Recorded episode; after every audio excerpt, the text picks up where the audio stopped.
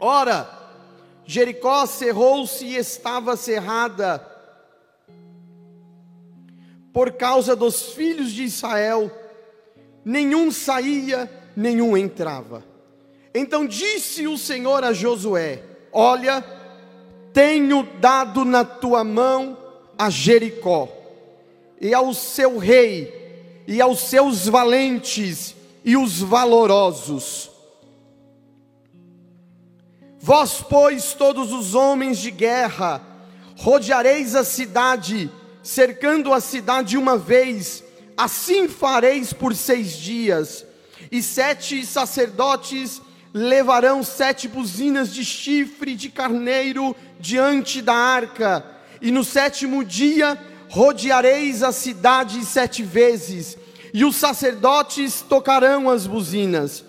E será que, tocando-se longamente a buzina de chifre de carneiro, ouvindo voz o sonido da buzina, todo o povo gritará com grande grita, e o muro da cidade cairá abaixo e o povo subirá nele, cada qual em frente de si. Então chamou Josué, filho de Num, os sacerdotes e disse-lhes: Levai a arca do concerto, e sete sacerdotes levem sete buzinas de chifre de carneiro diante da arca do Senhor. E disse ao povo: Passai e rodeai a cidade, e quem estiver armado, passe adiante da arca do Senhor. Vamos ler agora o versículo de número 14, o 15 e o 16. Assim, rodearam outra vez a cidade no segundo dia e tornaram para o arraial. E assim fizeram seis dias. E sucedeu que, ao sétimo dia, madrugaram ao subir da alva e da mesma maneira rodearam a cidade sete vezes naquele dia somente, rodearam a cidade sete vezes. E sucedeu que, tocando os sacerdotes a sétima vez as buzinas, disse Josué ao povo: Gritai, porque o Senhor vos tem dado esta cidade. Versículo de número 20 para encerrar. Gritou, pois, o povo, tocando o sacerdote e as buzinas, e sucedeu que, ouvindo o povo, o sonido da buzina, gritou o povo com grande grita, e o muro caiu abaixo. Eu vou dizer de novo para você, ver se você entende a palavra. E o muro caiu abaixo. E o povo subiu à cidade, cada qual em frente de si, e tomaram a cidade. Você pode aplaudir ao Senhor por esta palavra?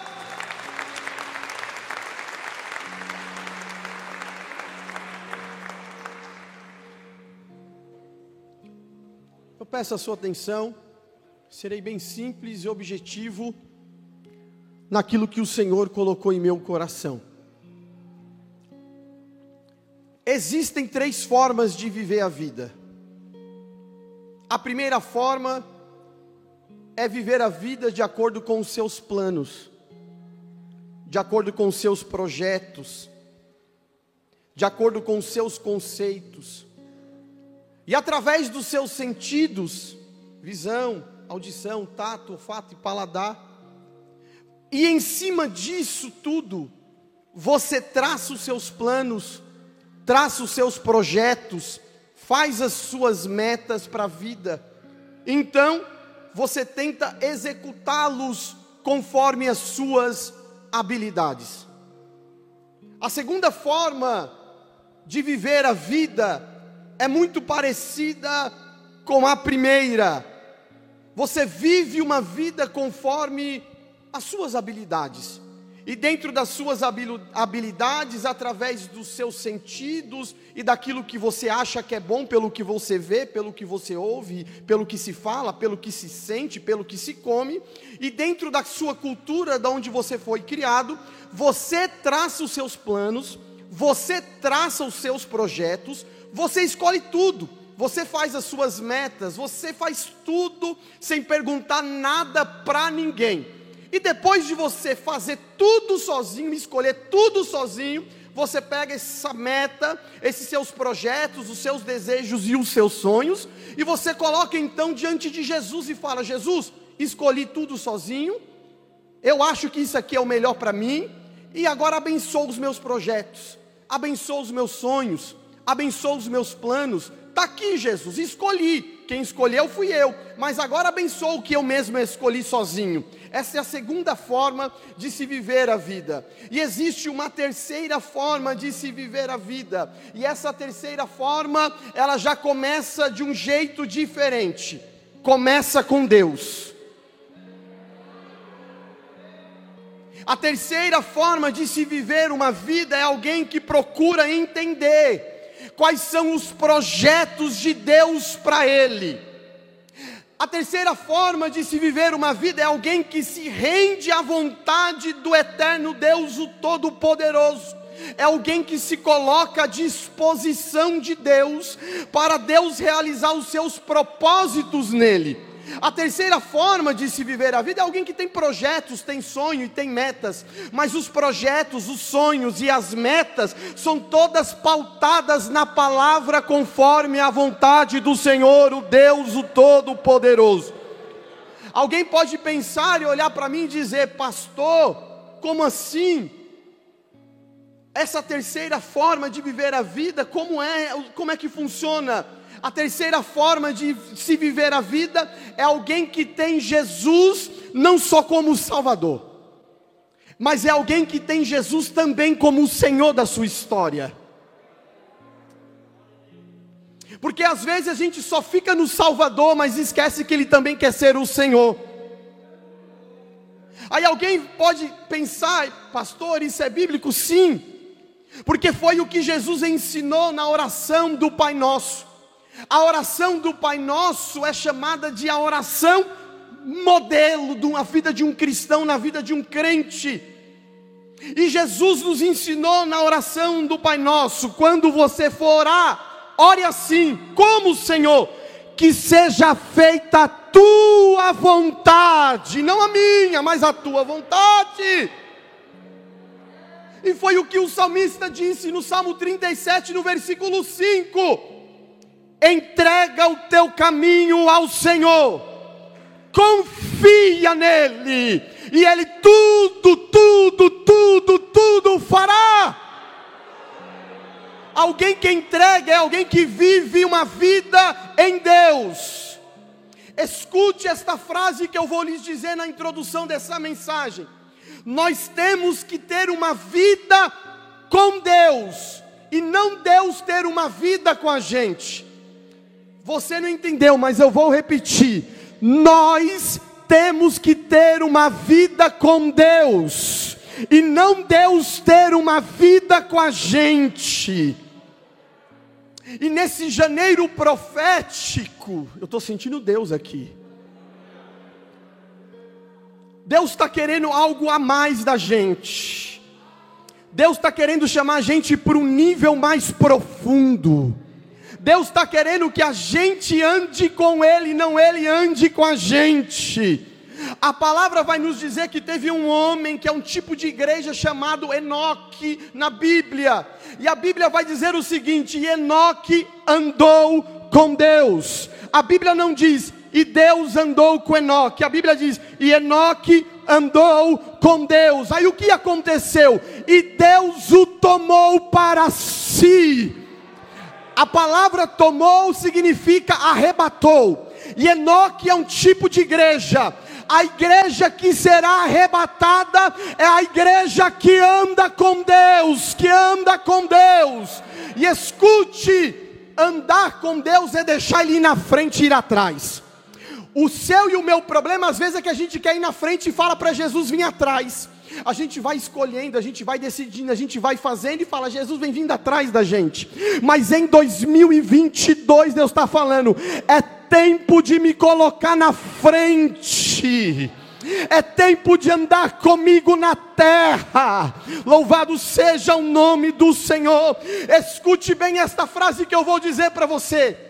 Só quando assumimos a nossa posição de servo é que Deus pode assumir a sua posição de Senhor.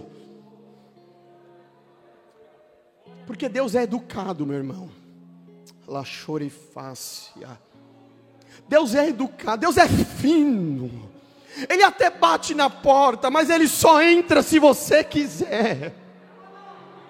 Estou sentindo Deus aqui. Aí você deve estar pensando, pastor, o que isso tem a ver com o texto que você leu? Tudo. Josué, ele precisava se decidir. E Deus marcou encontro com Josué antes dele prosseguir e derrubar a muralha que precisava ser derrubada. Esta noite de segunda-feira, Deus desceu e marcou encontro com a gente aqui hoje. E Ele manda eu te dizer: você precisa tomar uma decisão em 2022. Josué precisava se decidir e Deus desceu na chamada em teologia de teofania ou de cristofania. O próprio Cristo desceu para falar com ele. Estou sentindo Deus aqui, irmão. Deus desceu porque antes dele prosseguir precisava tratar algumas coisas. E Deus se desce aonde Josué estava. Josué nem conhece aquele que desce. Ele tira a espada e fala: És tu um dos nossos? Aí Deus que desceu para falar com ele fala: Ei, Josué, tire a sandália dos teus pés, porque o lugar em que estás é santo. Alguns pontos eu quero falar aqui antes de entrarmos na mensagem. Primeiro, todo lugar em que o Senhor está se manifestando vira santo. Entenda, Jesus ele é onipresente, sim ou não? Mas eu estou falando no sentido de se manifestar. Estou sentindo Deus aqui. Por isso que quando Deus falou para Moisés construir um tabernáculo, o tabernáculo ele tinha três partes. Quantas partes? Átrio, santo e santo dos santos. Tinha porta de entrada, tinha que passar, e ele falou: no santo dos santos, eu vou me manifestar com a minha glória. Peraí, mas ele não está em todo lugar? Mas eu estou querendo dizer o seguinte: todo lugar que Deus se manifesta com a presença, com a glória. Eu estou falando da manifestação da glória de Deus. Todo lugar que Deus se apresenta com a presença dele, o ambiente ele vira santo. Pastor, como assim? Preste atenção. Essa passagem não lembra outra? Sim ou não? A de Moisés, vou te fazer lembrar. Lembra? Moisés viu uma sarça pegando fogo que não se consumia, foi ver aquele fenômeno da sarça, e quando ele se aproximou, ele estava num lugar chamado Monte de Deus, e quando ele se aproximou, a voz saiu de dentro da sarça e disse: Moisés, tira a sandália, porque o lugar é santo, é santo. Peraí, mas Josué não está no monte, Josué não está no mesmo local que Moisés. O que muda e faz a diferença não é o local, é quem está no local.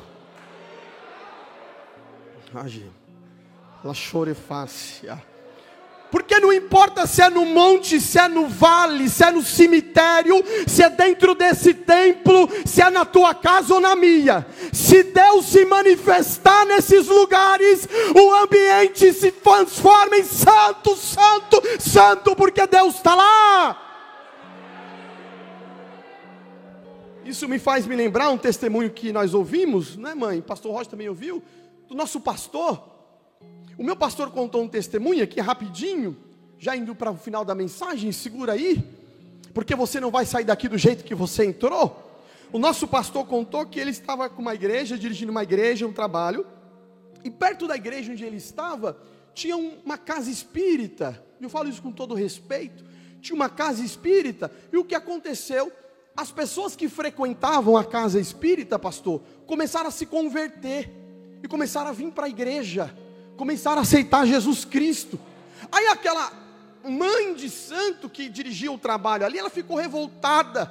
Ela não gostou, porque eu estou dizendo que aonde Deus se manifesta vira santo, e você vai entender. Aí ela não gostou do negócio, ela foi lá falar com o nosso pastor. Ela falou: Pastor, é o seguinte, eu quero te fazer um convite, porque eu estou vendo que está todo mundo vindo para esta igreja, e o meu terreno está ficando vazio, o que está acontecendo? Eu queria te fazer um convite de vir visitar a gente lá no nosso trabalho. O pastor, muito sério, porque você tem que entrar no ambiente quando Deus manda até para evangelizar, só evangeliza se Deus mandar. Pastor, isso é bíblico? É. A Bíblia diz que Paulo foi querer evangelizar e o Espírito falou: Paulo, não. Ué, mas não era evangelizar? É, mas tudo tem um tempo e a hora e um lugar determinado. Pastor Emanuel, ele vai, ele vai fazer o seguinte: ele vai pedir para Deus: Deus, eu posso ir lá? E Deus fala: vai, porque eu vou me manifestar naquele ambiente. Aí o pastor, sim, Senhor, então eu vou. Aí o pastor falou: pode marcar, qual é o dia? O trabalho é tal dia, de manhã tal hora, que é a hora que o santo baixa. É? Tá bom, eu vou lá. Nosso pastor colocou terna, gravata, a Bíblia na mão e foi lá para aquele lugar. Ele entrou, não disse uma palavra, não disse nada. E ele nos contando que de repente começou a fazer o trabalho. E mata a galinha para cá, mata animal para lá, é sangue para cá, é batuque para lá, batuque para cá. E eles vão fazendo o trabalho, vão fazendo e parece que fica uma coisa meio estranha. De repente, um homem que chega um momento que parece que tem que incorporar, baixa os espíritos, eu não entendo nada disso, mas ele contando que chega um momento que tem que descer os espíritos, os espíritos têm que descer no ambiente, e parece que não vai, mata, bate, bate, bate, não vai, não vai, não vai, não vai. Aí de repente o homem que está lá tentando fazer o trabalho, ele grita e fala: Chega! Eu consultei os espíritos e falei: por que vocês não vêm para cá? Por que vocês não descem? E os espíritos me falaram: não tem como. Por quê? Porque entrou um espírito superior neste ambiente. E desde a hora que ele se manifestou neste lugar, nós não podemos nos aproximar. Quem é que está aqui neste ambiente? Aí a mãe de santo falou: Eu convidei um pastor para cá. Aí ele falou: Então está explicado, porque aonde o crente pisa, o santo do santo pisa junto e o ambiente ele é transformado. Louvado seja o nome do Senhor aonde você entra, porque você é templo do Espírito Santo. O santo por excelência ele entra com você, e o mundo espiritual ele sabe, e ele tem que se sujeitar ao que entra contigo. Então vai lá e expulsa aquele mal da tua casa, expulsa aquele mal do teu trabalho, expulsa. Deus vai te dar autoridade, diz o Senhor aqui hoje. Deus disse para Josué: Josué, virou santo ambiente. minha face. Então tire a sandália dos teus pés. Porque Josué, você precisa se decidir. Escute o que eu vou lhes dizer. Tirar a sandália tem muitos significados. Eu vou deixar os mais profundos para os mestres. Eu vou no mais raso, tá bom? Tirar a sandália se para alguém, para quem se tira a sandália, significa duas coisas. Primeiro, quando eu tiro a sandália para alguém, eu estou dizendo, eu me coloco como teu servo. Segundo, quando eu tiro a sandália para alguém, eu estou dizendo, você agora é o meu dono. Louvado seja o nome do Senhor. Deus se apresentou para Josué e falou: a gente tem que continuar. Tem coisas para serem resolvidas na sua vida tem coisas para acontecer na sua história, mas é o seguinte: antes da gente continuar, eu desci do céu para te dizer: você precisa tirar a sandália, eu preciso ser o seu dono por completo, e você precisa ser o meu servo. Talvez Josué tenha pensado assim, mas espera aí, eu já passei o Jordão, eu já tenho experiência. Lá chorem fácil. Aí Deus desceu e falou para ele: você tem a experiência de Deus, mas está faltando ter o Deus da experiência. Tira a sandália dos teus pés, porque eu preciso te tomar por completo, Josué. Aí o texto diz que Josué vai e tira a sandália dos pés. E enquanto eu estava em casa, Deus me disse: Eu quero fazer coisa extraordinária na sua vida. Eu quero mudar a história, eu quero derrubar os muros intransponíveis da sua história. Mas primeiro você precisa tirar a sandália dos teus pés.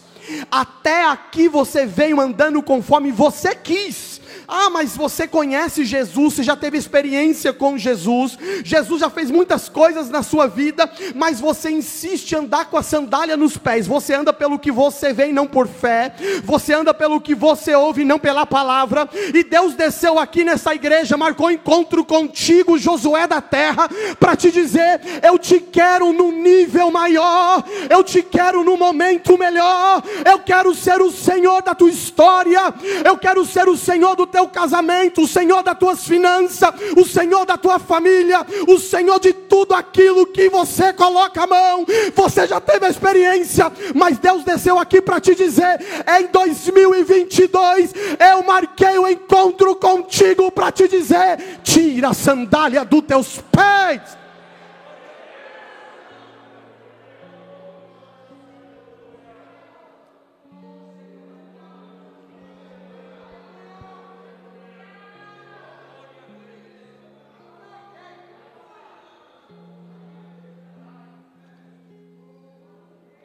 Deus quer a gente como servo. Alguém vai dizer para mim, pastor, espera aí, servo. Davi foi chamado de servo. Moisés era chamado Moisés, o meu servo. Elias foi chamado de servo. Eliseu foi chamado de servo. Isaías foi chamado de servo. E alguém pode me dizer, pastor, mas Deus me chamou para ser filho. E eu vim aqui para te dizer: Deus te chamou para ser um filho que é servo. Porque tem filho que é rebelde. Oh, Jesus amado. Alama choreface que me ando talacel e pá. Alguém vai dizer, mas espera aí, eu tenho que ser um filho servo? Sim. Quem é o modelo? Jesus Cristo. Jesus Cristo era o filho unigênito do Pai, era filho, mas também era servo. Ele falava o tempo todo: Eu vim fazer a vontade do meu Pai. Uh, uh, uh, uh. Louvado seja o nome do Senhor. Um dos nomes dado a Cristo, sabe qual é? Não é só o Emanuel, não é só o Filho unigênito. Um dos nomes dado a Ele não é só o maravilhoso, não é só o conselheiro, o Deus forte. Um dos nomes de Cristo na Bíblia, sabe qual é? O servo do Senhor. É, mas ele não é filho, é, mas também é servo. Servo, irmão. A palavra servo no original é escravo, mas também é ministro. Eu estou sentindo Deus aqui nesta casa. Deus quer ser o seu Senhor, por completo. Por completo. Quem é o Senhor das tuas finanças? Uh! Quem é o Senhor daquilo que você vê? Quem é o Senhor das tuas escolhas? Deus quer te dar um sentido de vida diferente em 2022. E Ele manda eu te dizer: se você ousar tirar a sandália dos teus pés e ter Jesus como Senhor e Salvador da tua vida, eu vou derrubar as muralhas que te impedem de tomar posse da tua vitória.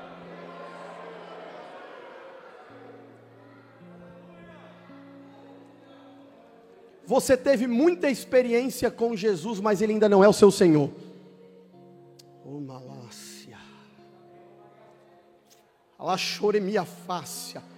Olhe para mim, estou encerrando.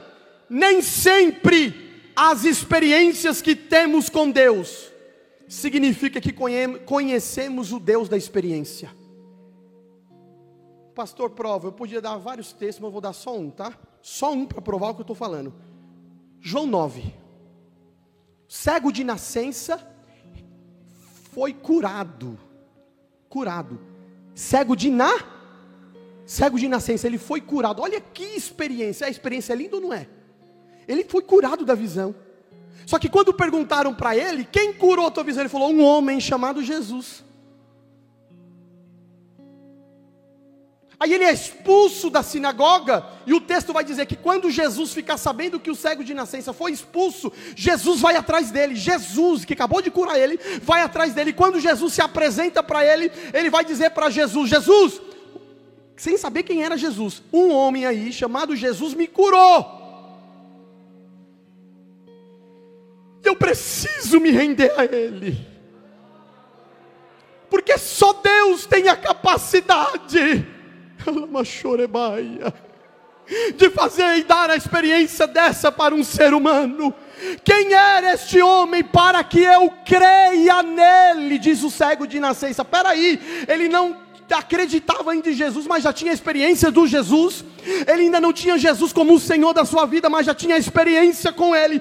Aí Jesus olhou para aquele homem. Eu penso que ele abriu os braços e disse: É esse quem fala contigo. Aí a Bíblia diz que ele se prostra. Maria. Jesus quer ser o Senhor da tua história. Jesus quer ser o Senhor da tua história. Ele manda eu dizer para alguém aqui: em 2022 você precisa tirar esta sandália, Josué. Josué, tira esta sandália. Ele tirou. Aí o texto vai dizer: redobre a sua atenção.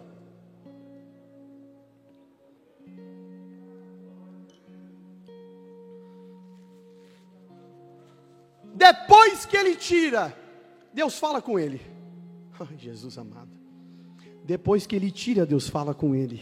E quando ele tira, entra no capítulo de número 6 que você leu comigo. E Deus vai falar com ele, vai dar uma estratégia para ele. Mas escute o que eu vou lhes dizer. Eu vim aqui pregar para os irmãos uma mensagem com o tema Derrubando as Muralhas da Vida. A muralha de Jericó era algo impossível de ser ultrapassada. A arqueologia descobriu em suas escavações esta muralha. E esta muralha de Jericó, ela era um muro duplo, pastor Roger e ficava separado, era um primeiro muro que ficava do lado externo e um segundo muro do lado interno. Quem me entende, diga amém. Eu já estou terminando, segura aí. Esses dois muros formavam a muralha de Jericó. Entre eles tinha um espaço de 5 quilômetros de distância entre o primeiro muro e o segundo muro. Ambos os muros tinham 10 metros de altura o primeiro muro do lado externo, ele tinha dois metros de largura.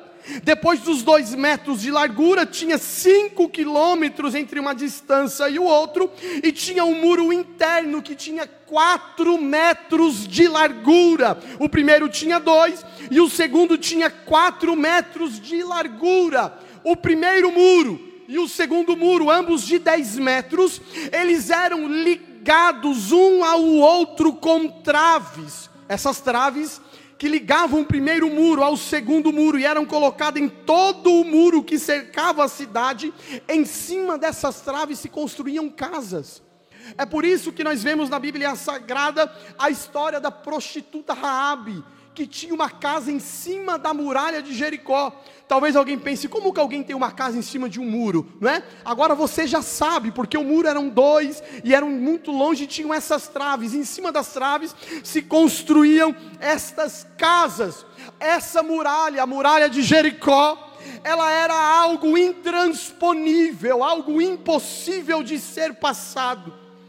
Foi ao ver as muralhas como a de Jericó, que os dez espias, quando foram espiar a terra prometida, chegaram à conclusão que jamais eles iriam conseguir conquistar e entrar para dentro da terra prometida. Eu vim aqui pregar para alguém que já tem Jesus como o Senhor e já entendeu e como você já entendeu, agora vamos mais um pouquinho. E eu vim agora pregar para alguém aqui que tem uma muralha na frente, algo que você, quando pensa, logo diz: isso nunca vai acontecer na minha vida. Essa situação na minha vida nunca vai acontecer. Eu estou falando com gente aqui que recebeu promessa da parte de Deus, e quando você pensa na promessa que Deus te fez, logo você diz no seu coração: tem uma muralha na frente da minha promessa. É algo que Deus me disse, é tão louco, é tão louco, é tão irracional, que isso nunca vai acontecer na minha vida. Mas escute o que eu vou lhe dizer nenhuma situação é difícil demais para o Senhor resolver, e nenhum problema é grande demais que o Senhor não possa solucionar. Eu vou dizer de novo, para você pegar esta palavra: nenhuma situação é difícil demais para o Senhor resolver, e nenhum problema é grande demais para o Senhor solucionar. O problema é grande, a muralha é grande, é impossível para você, mas aquele que prometeu é fiel para garantir.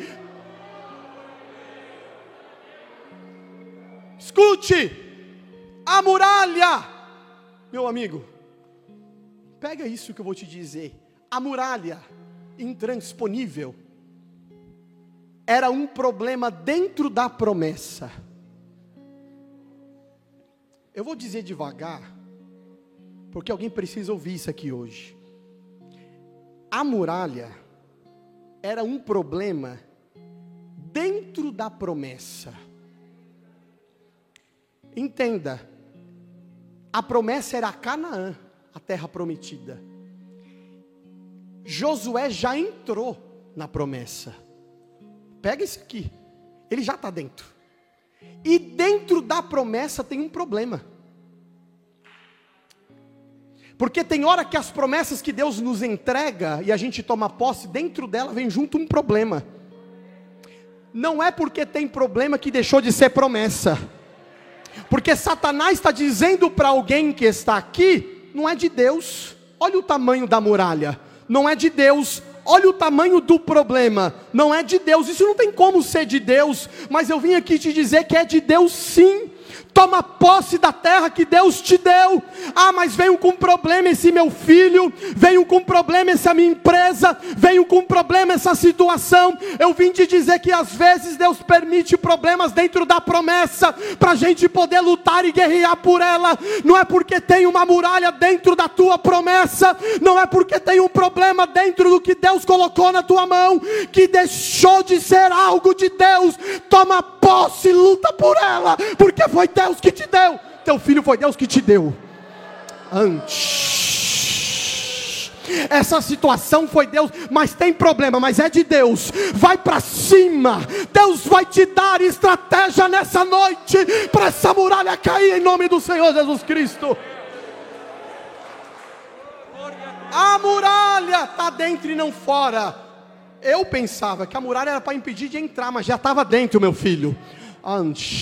Aí Deus te deu um carro, só porque o carro deu um probleminha, você fala, não é de Deus, é sim, arruma, dá seu jeito, não é porque anda lá, minha fácia. Alguém estava querendo abandonar a promessa, mas pelo poder desta palavra, você vai tomar posse em nome do Senhor Jesus Cristo daquilo que Deus te deu. A tua família foi Deus que te deu, não sai da promessa. O teu filho foi Deus que te deu, continua orando, continua guerreando. Vai para cima, minha irmã. Vai para cima, meu irmão. Em 2022, Deus manda anunciar nesse altar. Vai para cima.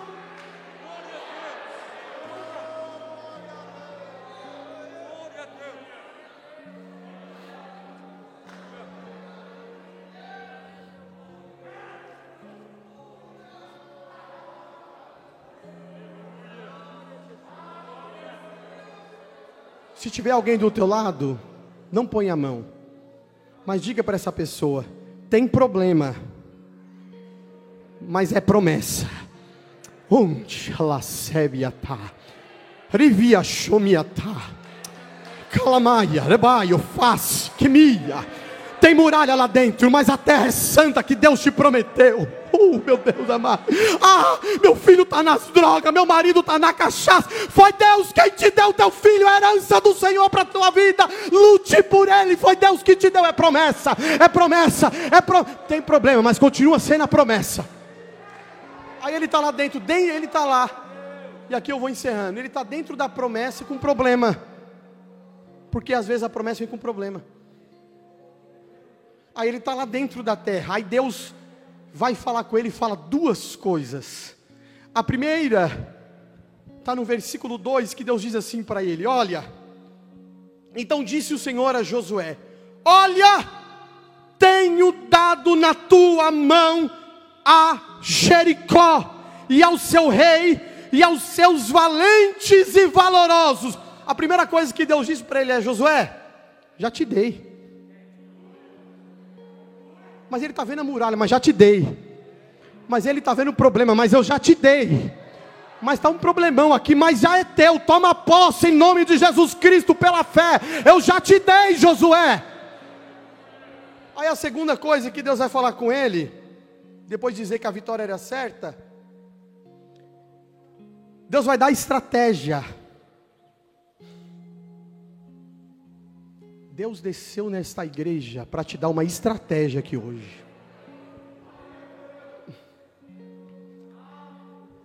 Deus vai dizer para ele: Olha, Josué, é necessário você agir em função da promessa.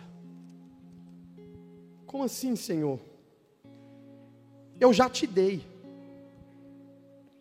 mas tem uma condição, e você precisa agir de acordo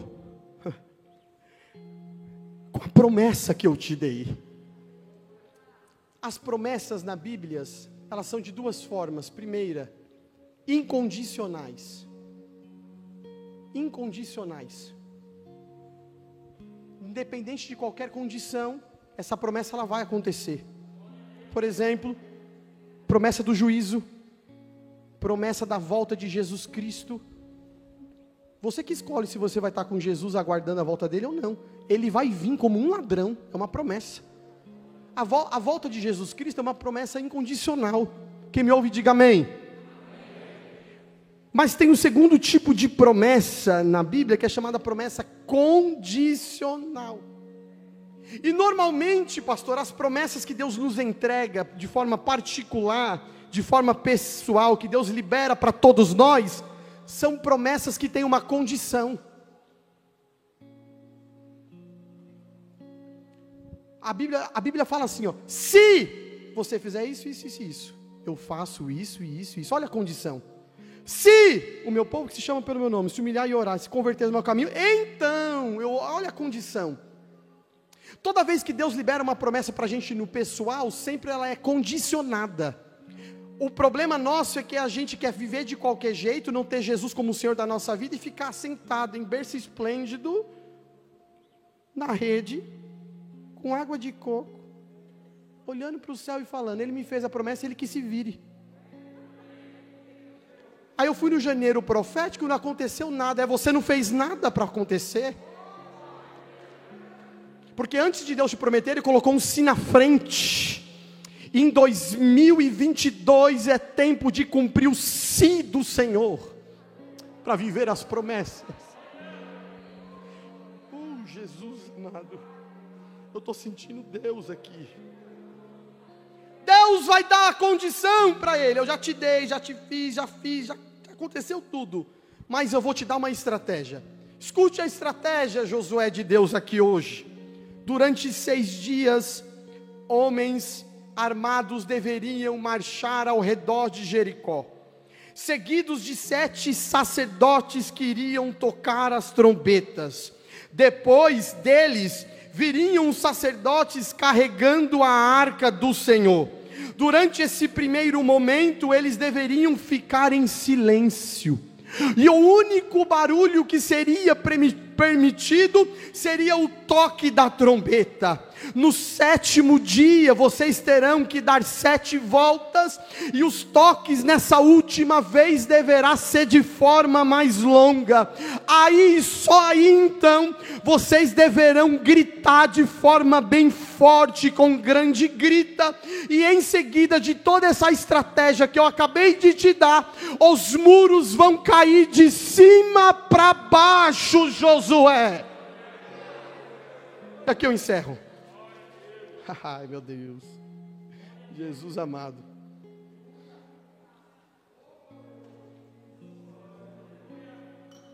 Como é, Senhor? É. Primeira coisa que eu tenho que fazer, o que é? Rodear sete vezes. O número sete na Bíblia significa o número da perfeição, o número da plenitude, o número de Deus significa uma obra completa, significa aquilo que terminou. O número 7 também significa repouso, repousar. A primeira estratégia que Deus disse para eles é que eles deveriam estar na plenitude. Eles deveriam estar no momento e na hora de Deus, eles deveriam estar buscando a perfeição, que é isso que aponta o número 7. A segunda coisa que Deus disse para eles, eu estou, vou correr de forma bem rápida agora, para nós encerrarmos a mensagem. A segunda coisa que Deus disse para eles é que eles deveriam andar armados. Escute que eu vou lhes dizer: existem muralhas das nossas vidas que só vão cair quando a gente estiver completamente armado. Pastor, o que, que é isso? Armado? Que coisa feia que coisa errada, não, irmão. Eu estou falando de guerra espiritual e quem é espiritual que entenda, porque foi o que Paulo diz aos Efésios no capítulo de número 6: que a nossa luta não é contra a carne, não é contra sangue, mas sim contra principados e potestades. Aí ele disse: então, como a nossa luta é contra principados e potestades, revestivos de toda a armadura de Deus para conseguir ultrapassar essas barreiras.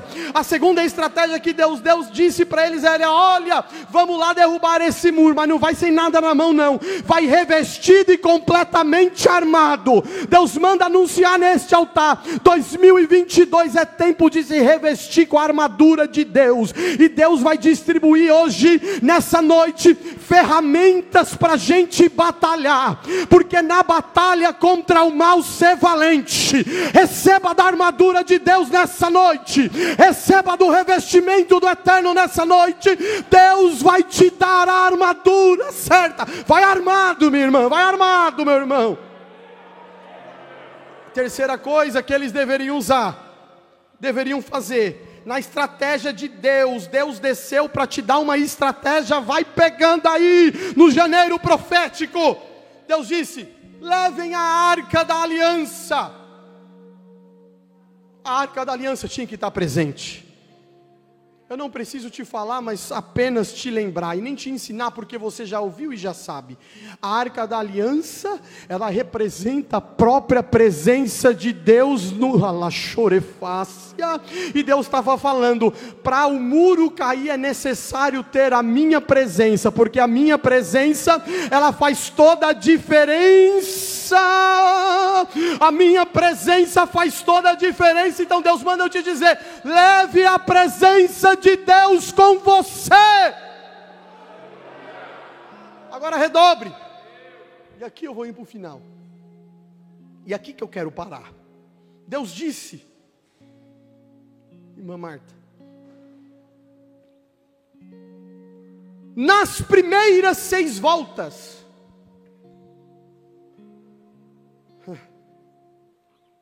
desculpe o meu jeito de falar, tá?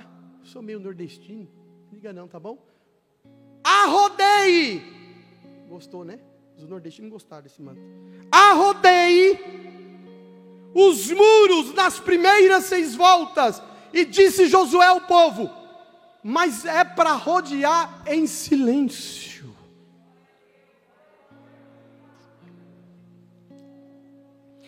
Nas primeiras seis voltas. Olha que estratégia de Deus, irmão era a hora que não ia acontecer nada. Tem gente que já entendeu aqui. Deus disse, irmã, dentro do promessa tem um propósito. E no meio do propósito tem uma hora que não acontece nada.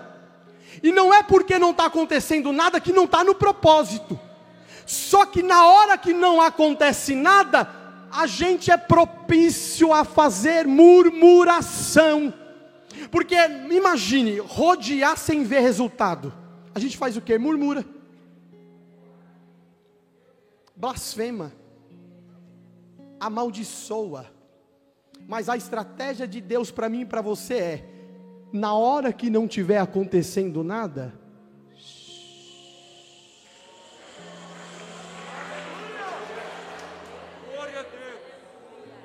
Está murmurando demais, meu irmão. Levou-e a face. Está falando coisa que não deve. Mas, pastor, não está acontecendo milagre nenhum, é o teu processo. A estratégia de Deus é: Josué falou, caminhe, mas caminhe no silêncio. Escute bem o que eu vou lhes dizer para nós irmos para casa Caminhe no centro da vontade de Deus, mesmo sem resultados aparentes e no silêncio. Caminhe no silêncio Deus mandou ficar em silêncio na hora que não acontecia nada, porque Deus sabia que se abrisse a boca ia murmurar, e Deus manda dizer para alguém: tira a murmuração da tua boca, se não tem nada para falar. Mas, pastor, o que é para eu fazer então? Diz o Senhor para você Caminha, minha irmã, caminha, meu irmão, caminha, minha irmã. Não fica parado, caminha no silêncio, mas caminha. Se movimenta no silêncio, mas se movimenta. Se movimenta para a oração, se movimenta para o culto de ensino, se movimenta para ter compromisso com Deus, mas se movimenta no silêncio. É o teu processo.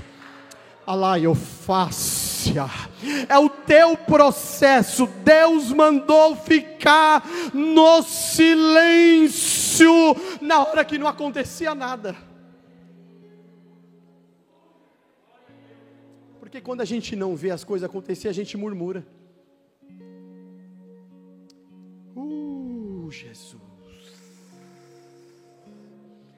O momento que não acontece nada é o momento mais propício, pastor Carlos, da gente reclamar. Só que Deus é estratégico. Ele falou: Josué, diga ao povo, para nem abrir a boca. Porque um outro pode até falar coisa boa, mas sempre vai ter aquele murmurador que vai falar: estamos rodeando à toa, estou no janeiro profético à toa, estou fazendo campanha à toa, dei oferta à toa, estou servindo à toa toa, estou me dedicando à toa. É mentira de Satanás.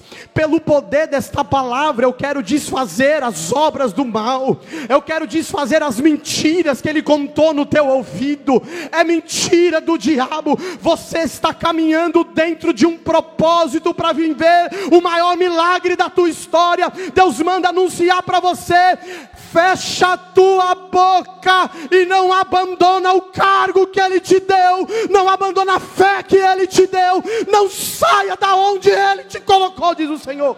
Caminha, caminha, caminha, caminha, caminha. Você ficou parada demais na pandemia. É tempo de voltar a caminhar, diz o Senhor. Caminha em 2022. Caminha em 2022. Volta a fazer o que você abandonou. Caminha. Cuidado com as suas palavras. Existe tempo de falar e tempo de se calar, segundo Eclesiastes 3:7. Tiago, no capítulo de número 3, versículo de número 1 e 2, ele vai dizer que quem não domina a língua não domina o próprio corpo. O salmista, no Salmo 46, no verso de número 10, ele vai dizer: Aquietai-vos e sabei que eu sou Deus. Deus manda dizer para alguém aqui: te aquieta, minha irmã. Te acalma, meu irmão. A palavra aquietai-vos no hebraico, sabe significa? Sai de cena. Uh, Jesus ama. Deus manda dizer para alguém assim, ó, sai de cena. Ó, deixa Deus fazer. Deixa Deus trabalhar. Deixa Deus agir, deixa Deus fazer. Mas o que eu faço, pastor? Caminha. Caminha para onde? Para o centro da vontade de Deus. Diga para quem está do seu lado aí: 2022 é ano de voltar a caminhar. Diga para quem está do seu lado aí, tira a murmuração da tua boca e caminha, minha irmã, meu irmão. Diga aí, diga aí, diga para ele, diga para ela, tira a murmuração da tua boca e volta a caminhar para o centro da vontade de Deus. Deus está testando a sua paciência, e paciência é uma virtude. Tem gente que diz que paciente, o paciente é bobo. Não, irmão. Ter paciência é ter uma virtude da parte de Deus. Deus sabe a hora, o momento, o minuto e o segundo que Ele vai entrar para resolver todas as coisas. Escute o que eu vou lhes dizer para o final dessa mensagem: a promessa da herança do Senhor requer da gente fé, mais paciência. Você tem fé, mas não tem paciência? Pastor, isso é bíblico? É Hebreus 6,12 está escrito. Para que, se, para que não se tornem preguiçosos, mas imitadores daqueles que pela fé e, e aqui é mais, e pela paciência herdaram as promessas do eterno Deus, o Todo-Poderoso. Deus está falando, eu vou te dar paciência nessa noite Levanta suas mãos para o alto, eu vou terminar. Deus está acalmando um coração impaciente, um coração que estava inquieto. Você até acredita na palavra, mas tem uma agonia dentro de você. E Deus manda eu te dizer, pelo poder desta palavra: receba paciência na tua alma. Deus acalma o teu coração. Ó, refaio calácia, receba a presença do Espírito Santo aonde você está e agora, que minha face, e com a presença dele, ele vai te fazer brotar o fruto da paciência, e ele vai te ajudar a ficar quietinha quando precisar. Só que eles tinham que ficar em silêncio, mas tinha um som que era permitido. Pergunta para mim, qual? Mais forte, irmão. Qual? qual? Isso. Jesus falou, Deus falou, foi Jesus, né? Ele era cristofania. Ele falou o seguinte: aqui eu encerro. No momento que não acontece nada, fechem a boca. Mas tem um som que eu permito nessa hora. Qual, Senhor? O som da trombeta.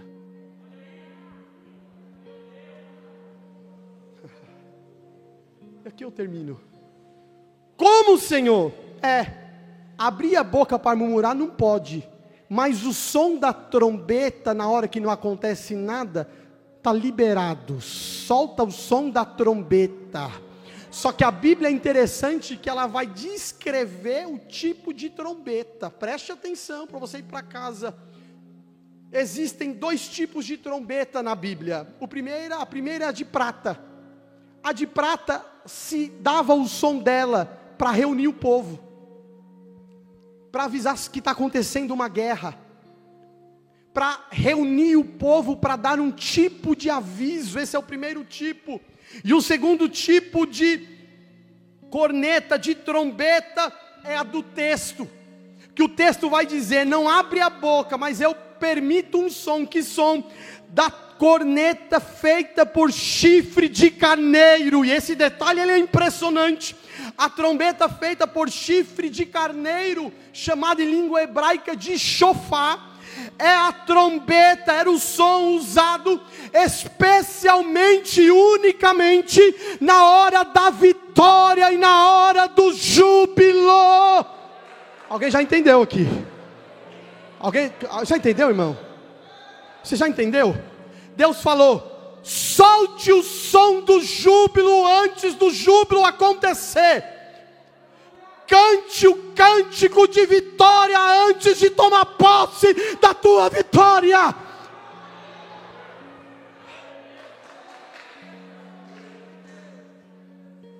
Deus mandou celebrar antes de receber. Deus falou: toque, mas eu toque aquela que vocês só tocam quando a vitória já está na mão. Calamaia, Erefonde Nevácia. E Deus vai nos dar uma oportunidade agora, no finalzinho desses minutos que vão se encerrar um culto. Deus nos convoca nesta segunda-feira a cantar e a tocar a trombeta da vitória nessa noite. E eu te convido, levante as suas mãos e abra a tua boca e começa a soltar o cântico de vitória antes mesmo da vitória chegar. Solta o cântico, solta. Solta o som da trombeta, do glória, do aleluia. Solta, solta, solta. Mas pastor, ainda nem recebi cante antes de receber, adore antes de receber, glorifique antes de receber. No teu cântico muda a tua história, no teu louvor eu abro aquela porta, no teu toque de combre, trombeta de gratidão, eu entro dentro da tua casa, eu liberto aquele teu familiar e você volta aqui para dizer: Eu e a minha casa servimos ao nome do Senhor. Deus está falando, murmuração não, mas cântico de vitória, barulho barulho de vitória. Sim, quem é que veio cantar aqui hoje? Cadê? Cadê? Cadê o júbilo? Solta o júbilo. Em cada movimento faz glória, em cada movimento faz aleluia, em cada movimento de santo, dê ações de graça antes mesmo de ter a vitória na tua mão. É um glória que sobe, a glória que desce. Alaia, Xanaia, Calácia, murmuração fica quieto, mas se é para soltar o som do júbilo, Deus está falando: solta aqui hoje, eu estou te esperando. Cadê o som do júbilo da trombeta da tua boca? Canta, canta, canta com a porta fechada, canta com a doença na porta, canta no meio do luto, canta com a angústia na alma, canta, meu irmão, que no teu cântico eu vou derrubar esta muralha. Quem acredita nisso? Quem, quem, quem pode? Quem pode? Quem pode adorar Ele? Quem pode? Quem tem um cântico de vitória? Quem tem um cântico de vitória? Quem tem um brado na alma aqui hoje? Quem aqui veio cantar antes de receber? Deus está falando, eu estou te dando uma estratégia para receber a vitória. Dê graça antes de receber. Todas as vezes que a gente agradece antes de receber, a porta abre. Alamaia, Alachoremia. Como é, pastor? É. Jesus ele sempre dava graças antes do milagre. Ele pegava o pão, nem multiplicou ainda, mas ele levantava e dava graças. Ele soltava o toque da trombeta antes mesmo de acontecer o milagre depois o milagre acontecia. Você está esperando cantar depois de receber, e Deus manda eu te dizer: só recebe quem canta antes de receber. Deus está desceu aqui para te dar uma estratégia. Pega, canta antes de receber, adora antes de receber, glorifica antes de receber. Deus manda você fazer culto de ação de graça antes mesmo da vitória chegar, porque Ele vai te entregar. Não espera para receber, canta agora. Não espera para abrir, canta agora antes de abrir. Canta depois abre. Canta e seja curado. Canta e a libertação desce. Canta e as coisas acontecem. Solta o toque da trombeta. Agora diz o Senhor. Se coloque em pé.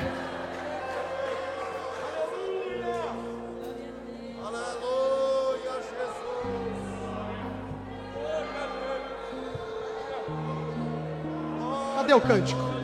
Cadê o cântico? Cadê o cântico? Cadê o glória? Cadê o aleluia? Quem pode levantar as mãos e render-se a Ele? Deus desceu para te dar uma estratégia aqui hoje. Porque eu ficar aqui falando que você vai receber, talvez não mude nada, mas no teu glória, no teu aleluia, a tua história vai mudar. Deus manda te dizer: comece a ter um estilo de vida, de adoração a partir de hoje, que você vai ver tudo mudar em torno de você. Enquanto não muda nada, canta. Enquanto as coisas não acontecem, canta. Enquanto a porta não abre, canta. Mas está doendo, canta. Tô de luto, canta. Tô sofrendo, canta. Arioshemiatá, canta. Leiosuia, canta. Deus está cá assim a face. Deus abriu uma porta nesta igreja, cercou esse ambiente, e Ele está sondando um por um no particular. Ele está na tua frente, Ele toma o teu corpo, Ele manda eu te dizer: vai louvar antes da vitória. Você tem coragem? Você tem coragem de cantar antes da madre abrir? Você tem coragem de louvar antes das coisas acontecer? Calamaia, Rivia Fácia. Cadê? Oh, Jesus amado.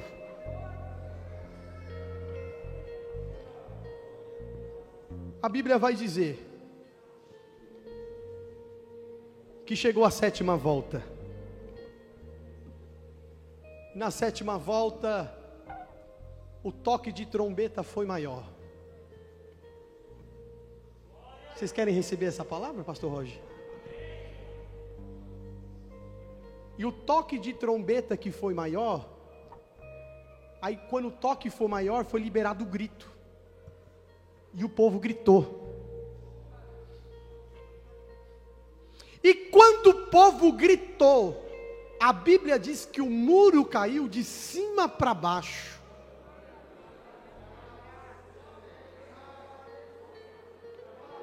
Aprenda o que Deus me ensinou.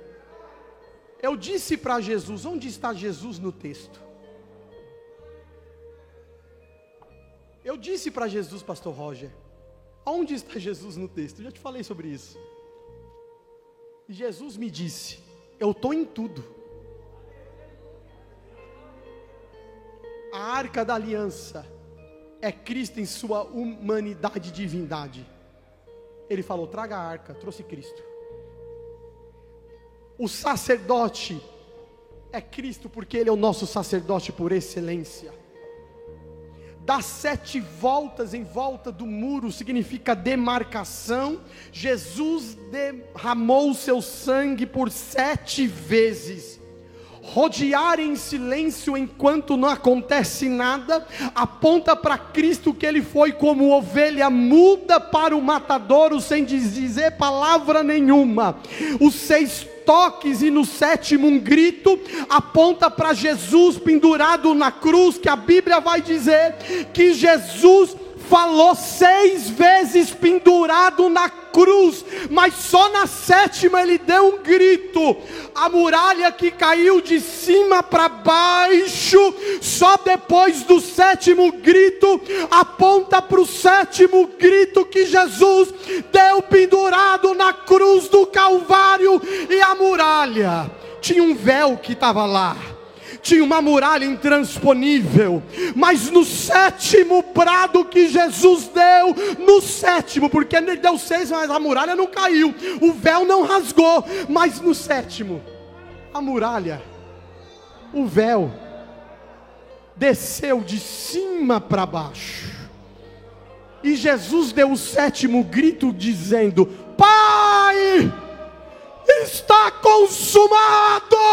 E a muralha, o véu caiu de cima para baixo.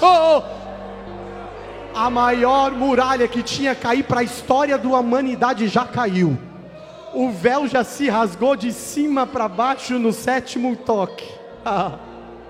Ah, que minha face o véu já saiu, minha filha. O véu já caiu porque Jesus deu seis palavras já demarcou com o sangue dele, já gritou no sétimo, e a muralha, o véu caiu. A maior vitória que o homem precisava se chama o véu que saiu da frente. Deus pegou o homem que não valia nada e conectou de novo de volta a Deus e falou: entra para a presença do Pai eterno. E Deus está falando: a tua vitória, o muro que precisava cair, já caiu pelo poder da cruz.